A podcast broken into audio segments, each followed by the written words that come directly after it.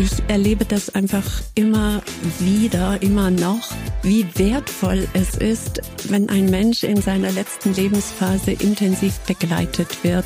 Und in dieser Hospizarbeit, da vereint sich für mich ganz viel von dem, was mir einfach im Umgang mit Menschen wichtig ist. Christiane Pröllochs hat einen Beruf, der kaum vergleichbar ist mit den meisten anderen. Sie ist Koordinatorin beim ambulanten Hospizdienst des Arbeiter-Samariter-Bundes Mannheim-Rhein-Neckar. Sie hat gelernt, wie man schwerkranke und sterbende Menschen auf dem letzten Weg begleitet. Und Christiane Pröllochs wird uns nun erzählen, wie diese ambulante Sterbebegleitung konkret aussieht, was das Besondere an Sterbebegleitung bei Menschen mit Demenz ist und warum es für diese außergewöhnliche, sinnstiftende Arbeit vor allem Ehrenamtliche braucht. Herzlich willkommen zu Mensch Mannheim, dem Interview-Podcast des Mannheimer Morgen. Ich bin Carsten Kammholz und so konkret über das Thema Sterben habe ich in all meinen bisherigen Folgen Mensch Mannheim nie gesprochen und ich bin froh, dass wir das jetzt mal ändern. Und ich bin vor allem froh, dass ich für dieses nicht so ganz leichte Thema Christiane Pröllochs zu Gast habe. Herzlich willkommen. Vielen Dank, Herr Kammholz. Freue mich, da zu sein. Wir reden jetzt über den Tod. Dieser Satz allein klingt schon speziell. Er zeigt auch, dass wir so mit dem Thema Sterben, Tod und Trauer eigentlich zu wenig Öffentlichkeit auch haben. Frau Pröllochs, Ihr Weg in dieses Feld war ja auch kein direkter. Sie haben in Tübingen zunächst als Heilpraktikerin gearbeitet. Warum denn dieser Beruf? Ja, der hatte sich ganz natürlich in meinem Lebenslauf so entwickelt. Ich hatte das große Glück, gleich zu Anfang meinen Herzenswunsch mir verwirklichen zu dürfen, nämlich eine Familie zu gründen. Mein Mann und ich haben schon mit 20 unser erstes Kind bekommen und dann noch zwei weitere und ich durfte zu Hause bleiben und für die Familie sorgen. Das war sehr schön für mich. Ich habe aber schon in dieser Zeit immer mich auch für Themen wie Psychologie, Kommunikation, Persönlichkeitsentwicklung interessiert und viele Fortbildungen gemacht und auch eine Fortbildung in Focusing, einer Art der Gesprächstherapie. Und als dann unser jüngstes Kind in den Kindergarten ging und ich die Vormittage frei hatte, da habe ich diesen Weg eingeschlagen, Heilpraktikerin zu werden, weil ich mir dachte, da kann ich all das, was mich interessiert, unterbringen. Ich habe dann noch eine Ausbildung in klassischer Homöopathie gemacht und das hat sich da gut vereint. Wie sind Sie dann zur Hospizarbeit gekommen?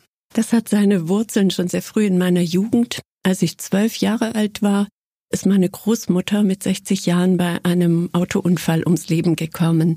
Und das war ein sehr schwerer Schlag in unserer Familie. Mein Großvater ist daraufhin Anthroposoph geworden und ich habe mit ihm sehr viel über Sterben und Tod gesprochen. Und ich habe ihn irgendwann gefragt, ob ich dabei sein darf, wenn er einmal stirbt. Und wir haben uns quasi dafür verabredet. Und er ist dann später an Krebs erkrankt und wurde zu Hause von meiner Mutter gepflegt. Und irgendwann rief sie mich an und sagte, du, der Opa stirbt heute. Wenn du dabei sein willst, dann musst du jetzt kommen. Und dann habe ich mich sofort ins Auto gesetzt und bin da hingefahren und habe in Gedanken unterwegs immer mit ihm gesprochen und gesagt, Opa, warte bitte auf mich, ich bin bald da. Und so war es dann auch. Ich bin reingekommen, er hat die Augen geöffnet, hat meine Hand ergriffen und dann hat er seinen letzten Atemzug gemacht und ist verstorben. Und das hat mich ganz, ganz tief bewegt. Und auch meine Mutter und die Hospizmitarbeiterinnen, die dabei waren. Kurze Zeit später habe ich dann in Tübingen unsere Vermieterin auf ihrem letzten Weg begleitet, die nebenan gewohnt hat. Und so bin ich zu den Tübinger Hospizdiensten gekommen, die diesen Vorbereitungskurs angeboten haben da habe ich mich sofort wie angekommen gefühlt. Ich hatte das Gefühl, da bin ich richtig. Das ist genau das, was ich machen möchte. Und ich habe diesen Vorbereitungskurs durchlaufen und ehrenamtlich selber sterbende Menschen begleitet und bin dann aufgrund meiner ganzen Vorerfahrungen eben in die Vorbereitungskurse eingestiegen und habe dann die Leitung der Vorbereitungskurse übernommen und die Ehrenamtlichen in Supervisionsgruppen begleitet in ihrer Tätigkeit. Sie haben sich dann zu einem späteren Zeitpunkt so ein wissenschaftliches Rüstzeug angeeignet. Sie haben mit 40 noch einmal ein Pädagogikstudium angefangen und beendet mit einer Diplomarbeit über Sterbebegleitung bei Demenzkranken. Über diese besondere Herausforderung Demenz sprechen wir gleich noch. Zunächst mal die Frage, was hat bei Ihnen den Wunsch ausgelöst, sozusagen mitten im Leben nochmal die Uni zu besuchen? Das hing schlicht und ergreifend damit zusammen, dass mir die Arbeit bei den Hospizdiensten so ein zentraler Lebensmittelpunkt quasi wurde, dass ich sehr gerne die Koordinatorinnenstelle in diesem Hospizdienst übernehmen wollte. Dazu musste man entweder die Qualifikation einer Pflegefachkraft mitbringen oder aber eben einen Studienabschluss. Und weil ich direkt nach dem Abitur schon einmal ein Sozialpädagogikstudium begonnen hatte, habe ich daran angeknüpft und habe einfach gedacht, das lohnt sich nochmal. Und dann habe ich sehr stringent dieses Studium mit dem Ziel, einfach dieses Diplom zu erwerben, durchgezogen. Aber dann ging es aus Tübingen auch mal weg. Sie waren zwölf Jahre in Oldenburg, haben dort in einem Altenpflegeheim die Leitung des Sozialdienstes inne gehabt. Aber dann ging es 2022 wieder los, Koffer gepackt und dann sind Sie mit Ihrem Mann nach Mannheim gekommen, wieder richtig in der Hospizarbeit tätig. Vor unserem Gespräch haben Sie mir geschrieben, dass diese Hospizarbeit Ihnen ein Herzensanliegen ist. Warum ist das bis heute so? Warum ist es gerade jetzt so? Ich glaube, das hat wirklich damit zu tun, dass ich diese tiefe Erfahrung selbst machen durfte, wie wertvoll es ist, wenn ein Mensch in seiner letzten Lebensphase intensiv begleitet wird. Und ich erlebe das einfach immer wieder, immer noch, und in dieser Hospizarbeit, da vereint sich für mich ganz viel von dem, was mir einfach wichtig ist, was meine Grundwerte betrifft und ganz viel von dem, was mir auch sonst im Umgang mit Menschen wichtig ist. Und deswegen freue ich mich so, in diesem Bereich tätig sein zu dürfen. Ich habe das Gefühl, da kann ich viel von mir selbst auch mit hineinbringen. Wie müssen wir uns Ihre Arbeit in Mannheim vorstellen? Begleiten Sie selbst Sterbende oder ist das eine reine Koordinationstätigkeit? Und wo gehen Sie mit diesem ambulanten Dienst überall hin? Ja, ich kann ja mal beschreiben, wie so eine Sterbebegleitung abläuft. Von der Anfrage an, die bei uns ankommt. Meistens fragen Palliativdienste oder Pflegeeinrichtungen bei uns an um Sterbebegleitung, manchmal auch die Angehörigen selbst. Wenn ein Palliativdienst oder eine Pflegeeinrichtung bei mir anruft, dann bekomme ich als erstes ein paar Grundinformationen, worum es geht, um wen es geht und ein paar Stammdaten. Und ich nehme dann als erstes Kontakt mit den Angehörigen auf. Die Angehörigen sind in der Hospizarbeit immer ganz wichtige Personen. Sie werden quasi mit dem Sterbenden zusammen in den Mittelpunkt der Aufmerksamkeit gestellt. Und dann stelle ich den Angehörigen unser Angebot vor und nehme ihre Wünsche und Fragen und Bedürfnisse auf. Wenn ich das dann gemacht habe, gehe ich direkt zu dem Sterbenden hin, in die Pflegeeinrichtung oder wo auch immer er wohnt und mache den Erstbesuch. Das bedeutet, um Ihre Frage zu beantworten, ob ich auch selber in der Sterbebegleitung tätig bin, der Erstbesuch ist sozusagen der erste Einsatz in der Sterbebegleitung und den übernehme ich selbst. Ich spreche mit den Sterbenden, wenn es noch möglich ist. Das kommt immer auch darauf an, in welcher Phase des Sterbeprozesses wir dazugerufen werden und nehme einfach wahr, was die Person braucht und nehme ihre Bedürfnisse auf, versuche so viel wie möglich von dem zu erfassen, was diese Person ausmacht vor allem was ihre Bedürfnisse ausmacht und was für sie Lebensqualität bedeutet in genau dieser Situation, damit ich diese Informationen nach Möglichkeit dann auch den Ehrenamtlichen weitergeben kann. Wie kommen Sie an diese ehrenamtliche Hilfe überhaupt heran? Wir versuchen jedes Jahr neue Ehrenamtliche auszubilden für die Sterbebegleitung und machen dazu natürlich auch Öffentlichkeitsarbeit, um auf unseren Dienst aufmerksam zu machen. Zum Beispiel derzeit durch letzte Hilfekurse auch, in denen wir in die breite Bevölkerung Wissen zur Versorgung von sterbenden Menschen weitergeben möchten. Aber auch sonst kommen immer wieder Menschen, die sich für dieses Ehrenamt interessieren, auf uns zu. Diese Ehrenamtlichen durchlaufen dann erstmal einen Vorbereitungskurs, indem sie sich auf diese Tätigkeit vorbereiten. Das ist ganz wichtig, weil die Ehrenamtlichen die Menschen ja in sehr existenziellen Situationen begleiten. Da ist es notwendig, dass man sich gut innerlich darauf vorbereitet hat und dass man sich selbst auch sehr gut reflektieren kann. Damit man nicht von eigenen Erfahrungen, Ängsten oder Unsicherheiten überrannt wird in einer solchen Begleitung. Diese Vorbereitungskurse haben verschiedene Aspekte. Es geht insbesondere darum, eine sogenannte hospizliche Haltung zu entwickeln.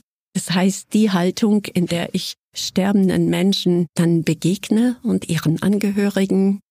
Eine Haltung, die voller Respekt ist und Achtung für die Menschen in ihrer individuellen Situation und eine Haltung, die es mir ermöglicht, mich ganz auf einen Menschen einzulassen und trotzdem diese Unterscheidung wahrzunehmen, wo bin ich und wo ist die andere Person. Und immer wieder das eigene Handeln und die eigenen Erfahrungen reflektieren zu können. Und in diesem Vorbereitungskurs arbeiten wir sehr viel auch mit Selbsterfahrung, mit biografischer Reflexion, und wir bilden in der Gruppe sozusagen den Raum, wo sich die Ehrenamtlichen auch wechselseitig begleiten und wo sie einüben können, voneinander etwas zu hören, was die Menschen erlebt haben und wie sie dann darauf antworten, wie sie sich gegenseitig darin begleiten. Wie lange geht so ein Einführungskurs und wie geht's dann weiter? Also wie viel Zeitaufwand muss man da für sich in Anspruch nehmen? Tatsächlich ist das Ehrenamt bei den Hospizdiensten keines, was man mal eben anfängt und für ein paar Monate durchführt. Das ist schon eins auf längere Dauer angelegt. Der Vorbereitungskurs dauert etwa ein halbes Jahr lang. Er umfasst 100 Stunden, findet in der Regel an Wochenenden statt und einzelne Abendveranstaltungen kommen noch dazu. Und dann wünschen wir uns natürlich, dass die Ehrenamtlichen auch für mindestens mal zwei, drei Jahre bei uns tätig sind. Das ist immer auch eine Frage der persönlichen Lebenssituation, ob das dann so machbar ist. Viele Menschen sind über sehr lange Zeit bei uns ehrenamtlich tätig und irgendwann ist es für die meisten dann aber eben auch Zeit, wieder Abschied zu nehmen und sich anderem zuzuwenden. Wenn die Ehrenamtlichen dann diesen Vorbereitungskurs durchlaufen haben, werden sie weiter durch uns begleitet, durch uns Koordinatorinnen. Mir persönlich ist eine enge Verbindung mit den Ehrenamtlichen sehr wichtig. Wenn ich diesen Erstbesuch durchgeführt habe, gehe ich zum Zweitbesuch zusammen mit der Ehrenamtlichen. Ich stelle sie der Person vor und danach übernimmt dann die Ehrenamtliche die Begleitung dieser Person. Und mir ist wichtig zu hören, wie geht es der Ehrenamtlichen damit? Wie kommt sie mit der Person in Kontakt? Wie ist so diese ganze Situation? Und die Ehrenamtlichen untereinander treffen sich dann mit uns Koordinatorinnen einmal im Monat zu einem Gruppenabend, wo sie sich untereinander austauschen können über die Erfahrungen, die sie machen. Und dieser Austausch ist etwas ganz, ganz Tragendes und zentral Wichtiges für die Ehrenamtlichen, weil sie da sehen, dass sie nicht alleine sind und weil sie sich gegenseitig auch stärken können für die Arbeit. Und darüber hinaus erhalten die Ehrenamtlichen alle zwei Monate das Angebot der Gruppensupervision, wo auch spezielle Themen oder heikle, schwierige Themen dann besprochen werden können. Das ist schon ein sehr spezielles Ehrenamt, ne? Also einfach mal zu sagen, sorry, heute habe ich keine Zeit, wird dann schwierig, oder? Ja, das ist schwierig. Also es erfordert schon eine Verlässlichkeit, eine Kontinuität, Wobei es immer so ist, dass viele Menschen das ja auch in höherem Alter sich erst diesem Ehrenamt zuwenden, die dann vielleicht Enkelkinder auch noch zu betreuen haben oder öfter mal in Urlaub fahren wollen, wenn sie im Ruhestand dann die Gelegenheit haben. Das ist alles überhaupt kein Problem. Die Ehrenamtlichen sagen uns, welche Zeitfenster sie zur Verfügung stellen können und wir organisieren dann diese Begleitungen dementsprechend. Das heißt, wir setzen die Ehrenamtlichen so ein, aber was wir uns natürlich wünschen und was notwendig ist, ist, dass die Ehrenamtlichen uns darüber informieren, wenn sie krank sind zum Beispiel oder wenn sie in den Urlaub fahren, damit wir dann die Begleitung trotzdem kontinuierlich aufrechterhalten können. Und in solchen Situationen übernehmen dann auch wir Koordinatorinnen mal eine Begleitung vertretungsweise oder wir schauen, dass andere Ehrenamtliche die Vertretung übernehmen. Möglicherweise ist diese Frage jetzt etwas naiv, aber man sieht ja, wie sehr sie auf das Ehrenamt angewiesen sind. Muss man deswegen sagen, die Hospizarbeit ist so unterfinanziert, dass es ohne Ehrenamt gar nicht geht? Das kann man so nicht sagen. Die Hospizarbeit finanziert sich über Spenden und wir bekommen für die Begleitungen der Menschen einen Zuschuss von den Krankenkassen. Dass wir mit Ehrenamtlichen arbeiten, hat nichts mit der finanziellen Situation zu tun, sondern die Hospizarbeit ist aus dem Ehrenamt heraus entstanden. In den 80er Jahren ist ja bei uns hier in Deutschland die Hospizbewegung entstanden, und zwar aus einer Bürgerinnenbewegung heraus. Es war den Menschen wichtig, etwas gegen die Missstände zu tun, die sie wahrgenommen haben in der Versorgung bzw. Nichtversorgung von sterbenden Menschen. Sterben war damals ein noch viel größeres Tabuthema, als es heute ist. Sterben durfte eigentlich nicht vorkommen, vor allem nicht in Institutionen wie Krankenhäusern. Da wurde weggeschaut, die Menschen wurden in Badezimmer und Abstellkammern abgeschoben und man hat sie nur noch mit dem Notdürftigsten versorgt. Und die Hospizbewegung hat gesagt, nein, darf so nicht sein. Die Menschen brauchen bis zum Schluss eine würdevolle Begleitung. Sie müssen bis zum Schluss liebevoll versorgt werden, weil diese letzte Lebensphase eine ganz wichtige ist. Sie haben ja gerade geschildert, wie ausführlich diese Vorbereitungsphase für die Ehrenamtlichen ist. Jedes Sterben ist anders, das heißt, jede Sterbebegleitung ist auch anders. Wie nehmen Sie den Ehrenamtlichen da auch die Furcht vor einem neuen Fall? Genau deshalb ist auch dieser Vorbereitungskurs über eine so lange Dauer angelegt. Wir wissen nie, was auf uns zukommt, was uns erwartet. Auch wenn wir die Person schon kennen, der Zustand kann sich verändern und das, was gefragt ist in dieser Situation, kann sich geändert haben. Die Ehrenamtlichen kommen immer in eine offene Situation. Und sich darauf vorzubereiten, das ist das Ziel dieses Vorbereitungskurses, dass sie dort hingehen und einfach aus ihrer Intuition heraus dann das tun, was angesagt ist. Die Ehrenamtlichen sind im Grunde ihr eigenes Werkzeug, ihre Intuition und ihre Achtsamkeit, ihre Aufmerksamkeit, ihr Respekt vor der Situation ist das, was das Wichtigste ist in der Begleitung. Eine Ehrenamtliche sagte neulich in einem Gruppenabend, wenn ich irgendwann keinen Respekt mehr vor dieser Aufgabe habe, dann höre ich auf, dann bin ich hier nicht mehr richtig. Und ich glaube, dieses Respekt haben ist der treffendere Ausdruck statt Furcht oder Angst vor der Aufgabe. Wie sieht konkret diese Begleitung aus? Also was machen die Ehrenamtlichen und was tun sie ausdrücklich nicht? Die Ehrenamtlichen haben den Auftrag, diese Person im Sterben zu begleiten, und zwar psychosozial, wie es so schön heißt. Ich würde sagen, sie geben so ein seelisches Geleit. Sie sind für die Person da, nehmen wahr, was gebraucht wird und sie stellen sich zur Verfügung, sie bauen eine vertrauensvolle Beziehung auf. Da geht es oftmals darum, wenn die Menschen noch in der Lage dazu sind, Gespräche zu führen. Gespräche, die man vielleicht mit den eigenen Angehörigen nicht so führen möchte, weil man sie nicht belasten will. Gespräche über Ängste oder Befürchtungen, über das, wie es der Person geht mit ihrem Abschied nehmen, mit ihren Sorgen, die sie sich vielleicht macht über die Menschen, die sie zurücklässt.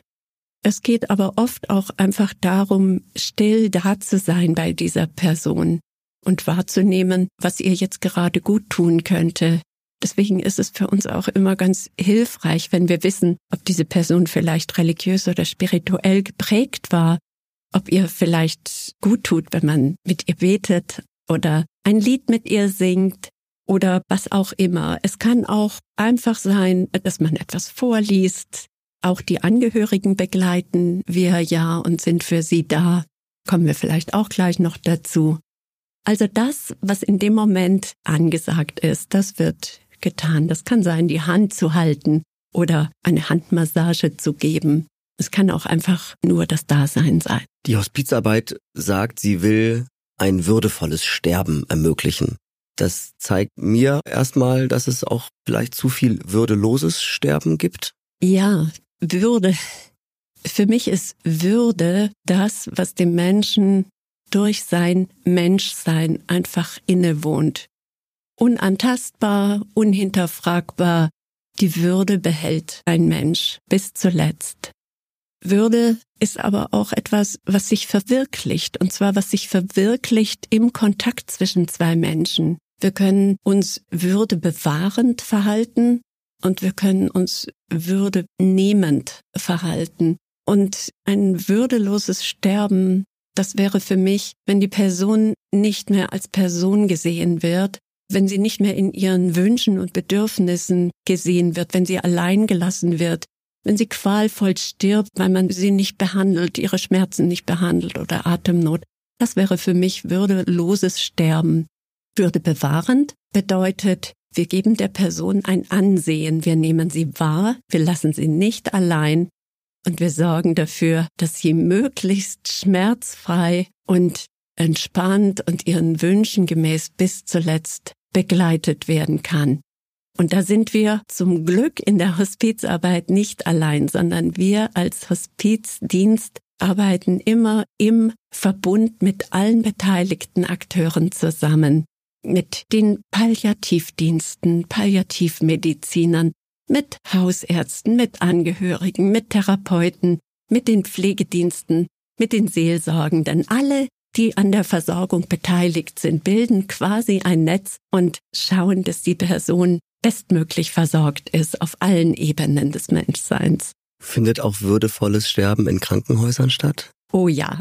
Das ist mir was ganz Wichtiges zu sagen, dass dieses Pauschalieren finde ich ganz schwierig zu sagen, da ist es gut und da ist es schlecht. Manchmal brauchen die Personen eine Krankenhausversorgung und wir wissen von den Pflegenden, dass ihnen die Menschen wirklich sehr am Herzen liegen und immer da, wo ein Mensch einem anderen Menschen etwas Gutes tut, ein liebevolles Wort schenkt, eine Geste der Aufmerksamkeit und der Zuwendung, die Person mit Namen anspricht, der Person zeigt, ich bin jetzt für dich da.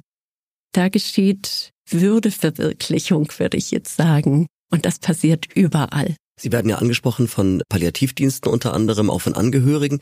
Von Sterbenden selbst werden Sie ja nicht angesprochen, offenbar. Also wenn Sie in der Lage sind zu sprechen.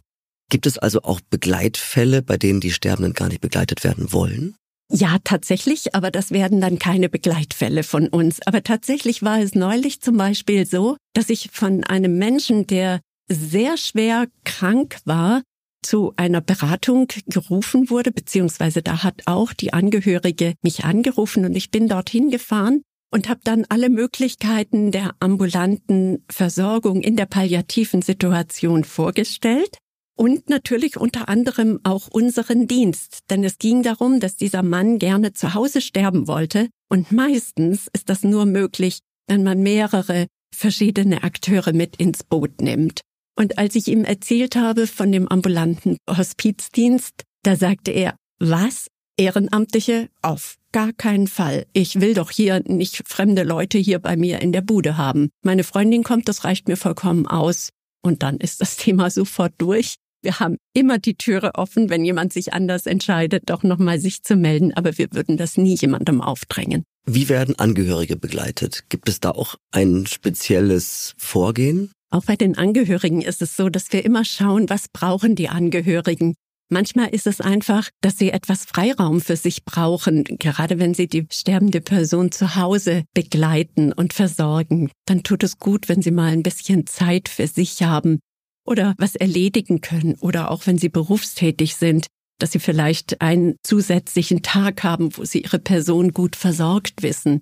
Manchmal ist es auch einfach, dass wir Gespräche führen über das, was im Sterbeprozess abläuft dass sie mehr Wissen darüber haben und auf diese Weise leichter mit der Situation umgehen können.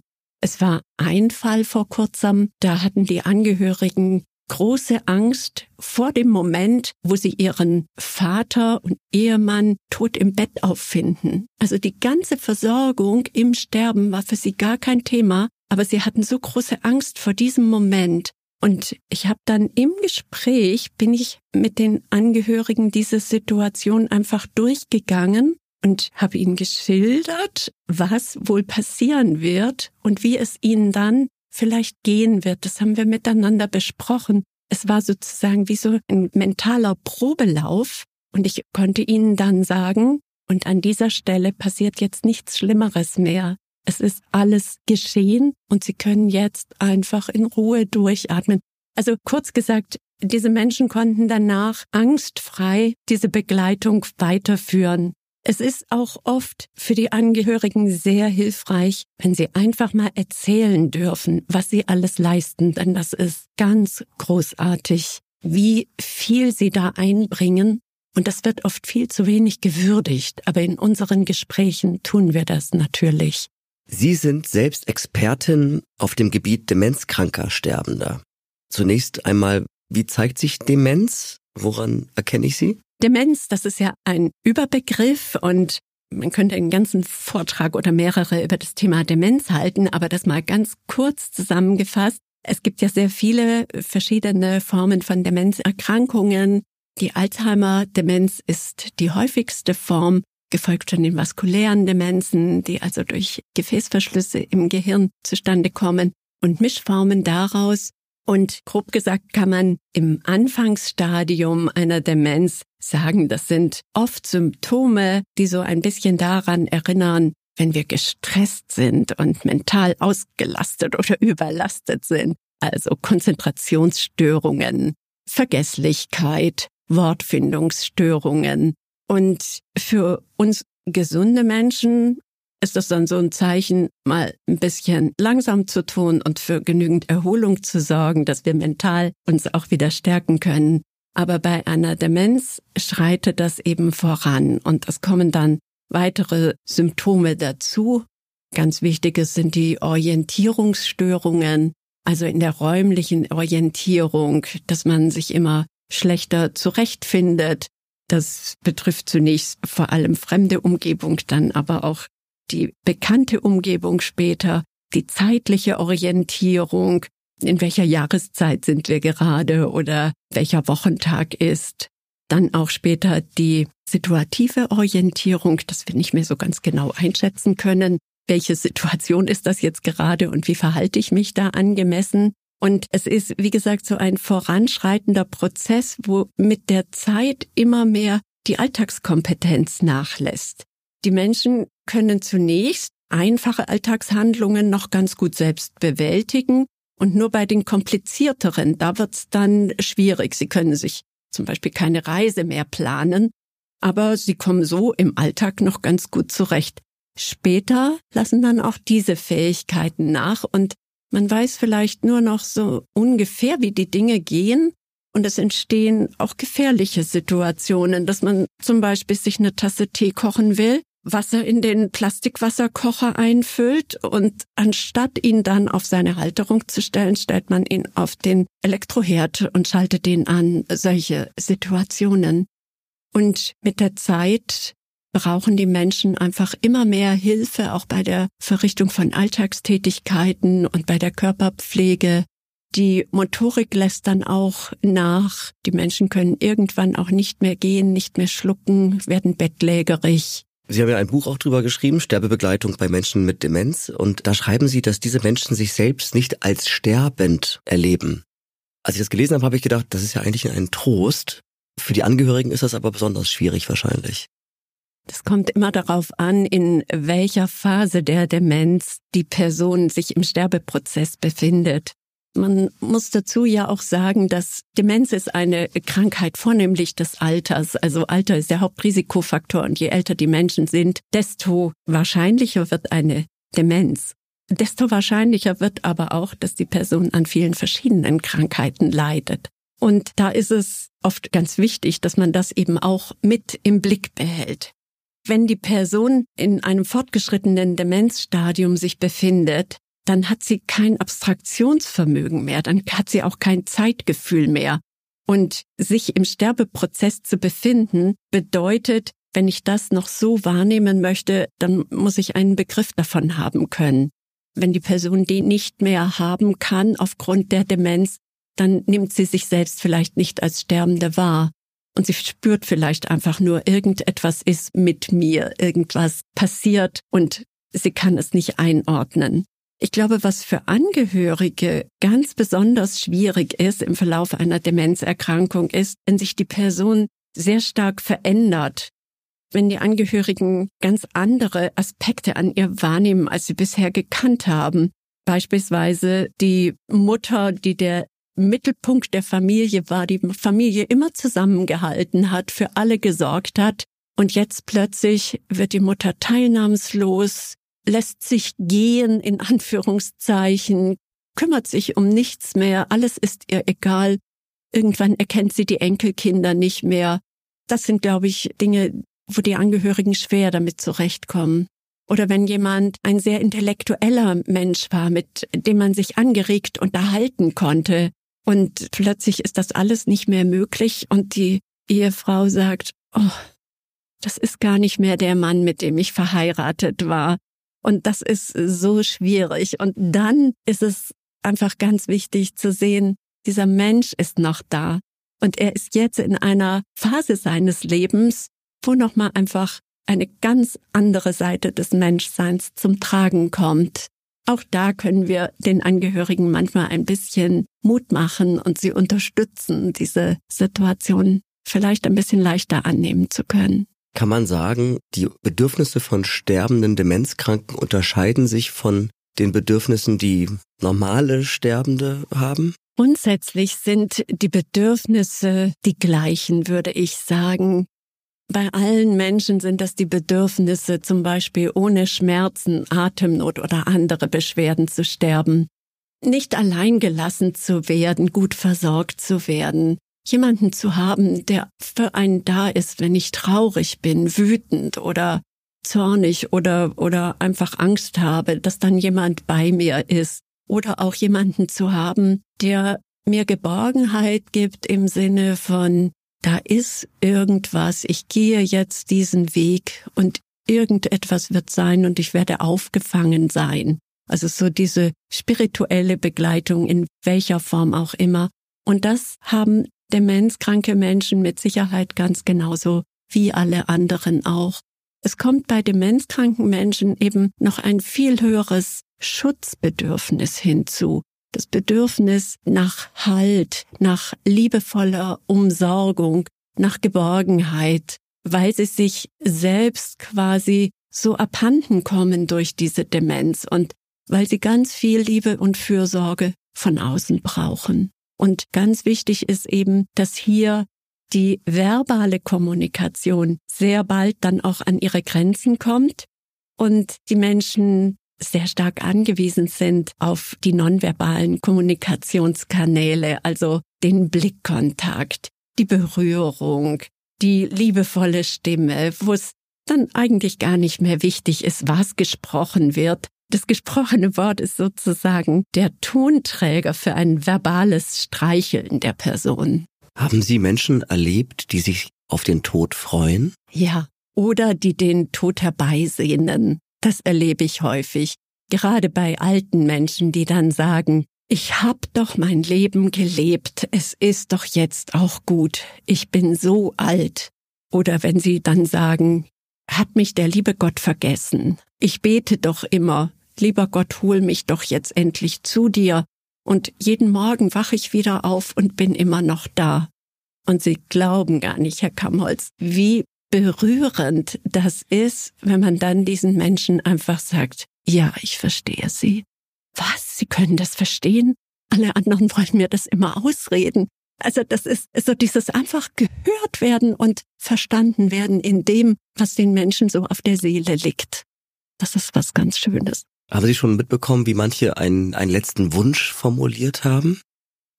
Ja, ich frage sogar manchmal ganz ausdrücklich nach einem letzten Wunsch, weil wir ja beim ASB auch dieses wunderbare Angebot des Wünschewagens haben, wo Menschen mit einer lebensverkürzenden Diagnose nochmal irgendwo hingebracht werden können. Kostenlos, alles komplett organisiert, nochmal ins Stadion oder nochmal zur Hochzeit der Enkeltochter oder was auch immer an einen schönen Ort, wo man nochmal gerne hinfahren möchte. Und deswegen, das würde ich diesen Menschen oft gerne vermitteln. Was ich am meisten höre auf diese Frage ist, ich wünsche mir einfach nur hier zu Hause bleiben zu können. Und das zweithäufigste, oder vielleicht genauso oft, ich wünsche mir einfach Ruhe. Und dieses Bedürfnis nach Ruhe, das nehme ich ganz oft wahr. Und deswegen ist es für uns auch so wichtig, dass unsere Ehrenamtliche im Vorbereitungskurs lernen, diesen Wert zu schätzen des ruhigen Miteinander-Daseins, wo nichts passieren muss, wo gar nichts stattfinden muss. Und das sind dann oft Situationen, die beiden gut tun. Was sagt man denjenigen, die Panik haben vor dem Sterben? Wenn ich zu einem Menschen komme und ich habe den Eindruck, da ist wirklich sowas wie Panik da, dann versuche ich herauszufinden, woher rührt diese Panik. Und in den allermeisten Fällen ist dann irgendetwas, warum diese Person Panik hat. Panik hängt meistens zusammen mit Atemnot oder mit starken Schmerzen. Dann ist so eine ganz große Angst und Unruhe da. Und dann komme ich da weder mit einem Gebet noch mit einem einfühlsamen Gespräch weiter, dann muss da die Palliativmedizin ran. Und deswegen bin ich so unendlich dankbar und froh, dass wir da hier in Mannheim so gut ausgestattet sind mit mehreren Palliativteams, die auch nach Hause und in die Pflegeeinrichtungen kommen, mit einer Palliativstation, mit stationären Hospizen und einem Tageshospiz. Also wir wir haben hier in Mannheim wirklich eine ganz, ganz tolle Ausstattung in der Hospiz-Palliativszene und sind da auch ganz stark vernetzt, was sehr, sehr wichtig ist im Sinne der Menschen. Und deswegen, also diese Panik, die erfordert dann meistens noch was Zusätzliches. Aber die Angst, wenn einfach auch Ängste geäußert werden, da gehen wir dann auf die Menschen ein und versuchen herauszufinden, was ist die Angst, was kann helfen, wir gehen eher mit einer fragenden Haltung, mit einer forschenden Haltung zu den Menschen, als dass wir ihnen irgendetwas sagen wollen. Ja, liebe Frau Pröllochs, wir sind schon zeitlich weit über dem normalen Maß einer Mensch-Mannheim-Folge, aber es ist auch ein sehr besonderes Thema. Dieses Gespräch dient ja auch dem Ziel, die ehrenamtliche Hospizarbeit bekannter zu machen. Ganz wichtig, wer sollte sich von dieser Aufgabe angesprochen fühlen? In welcher Lebensphase, beruflich wie privat, sollte man am besten sein? Das ist ein ganz, ganz breites Spektrum. Also was man sagen muss, was ganz notwendig ist, ist, dass die Menschen einen inneren Freiraum dafür haben, dass sie sich diesem Thema widmen können. Also wenn jemand Vollzeit berufstätig ist und gleichzeitig noch eine Weiterbildung nebenher macht, dann hat er sicher nicht den Kopf noch dafür. Und es ist natürlich auch notwendig, dass man ein gewisses Zeitfenster mitbringt, in dem man dann diese ehrenamtlichen Begleitungen auch durchführen kann. Das bedeutet aber nicht, dass man nur halbtags berufstätig sein kann. Wir haben Vollzeit berufstätige Ehrenamtliche, die einfach einmal in der Woche Samstagvormittags eine Begleitung übernehmen. Oder die sagen, wenn ich dann Urlaub habe oder mal eine ruhigere Phase ist, dann melde ich mich und dann übernehme ich da eine relativ kurze Begleitung. Unsere Ehrenamtlichen in diesem Vorbereitungskurs sind in einem Altersspektrum von 23 bis 81 Jahren und wirklich alles dazwischen. Und es ist unendlich wertvoll, dass sie alle gegenseitig sich wahrnehmen in ihren Äußerungen, in ihren Erfahrungen, in ihren Lebenserfahrungen. dass äh, gerade, dass wir so ganz unterschiedliche Menschen da zusammen haben, das ist eine große Bereicherung. Wir kommen jetzt zum Finale. Ein spezielles Format. Ich bitte Sie, die folgenden drei Sätze zu beenden. Nummer eins. Durch die Hospizarbeit habe ich über mich selbst gelernt, dass ich, dass ich genüge, so wie ich bin.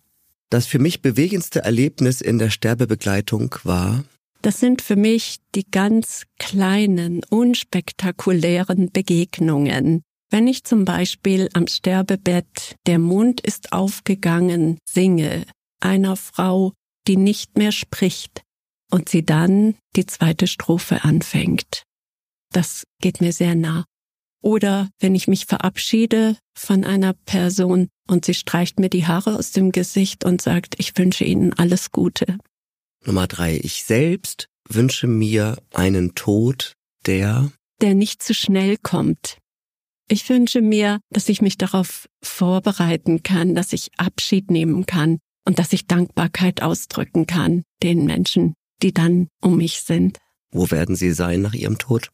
Ich sehe ein großes helles Licht vor meinem inneren Auge und dann ist einfach Bewusstlosigkeit. Christiane Pröllochs, herzlichen Dank, dass Sie uns besucht haben bei Mannheimer Morgen und äh, so offen und ausführlich über dieses äh, wichtige Thema Sterbebegleitung gesprochen haben. Sehr gerne, Herr Kamholz. Ich habe mich sehr gefreut. Das war Mensch Mannheim. Wie immer gilt, ich freue mich über euer Feedback und Ideen für neue Folgen. Schreibt einfach eine Mail an podcast.marmo.de. Bis zum nächsten Mal bei Mensch Mannheim. Euer Carsten Kamholz.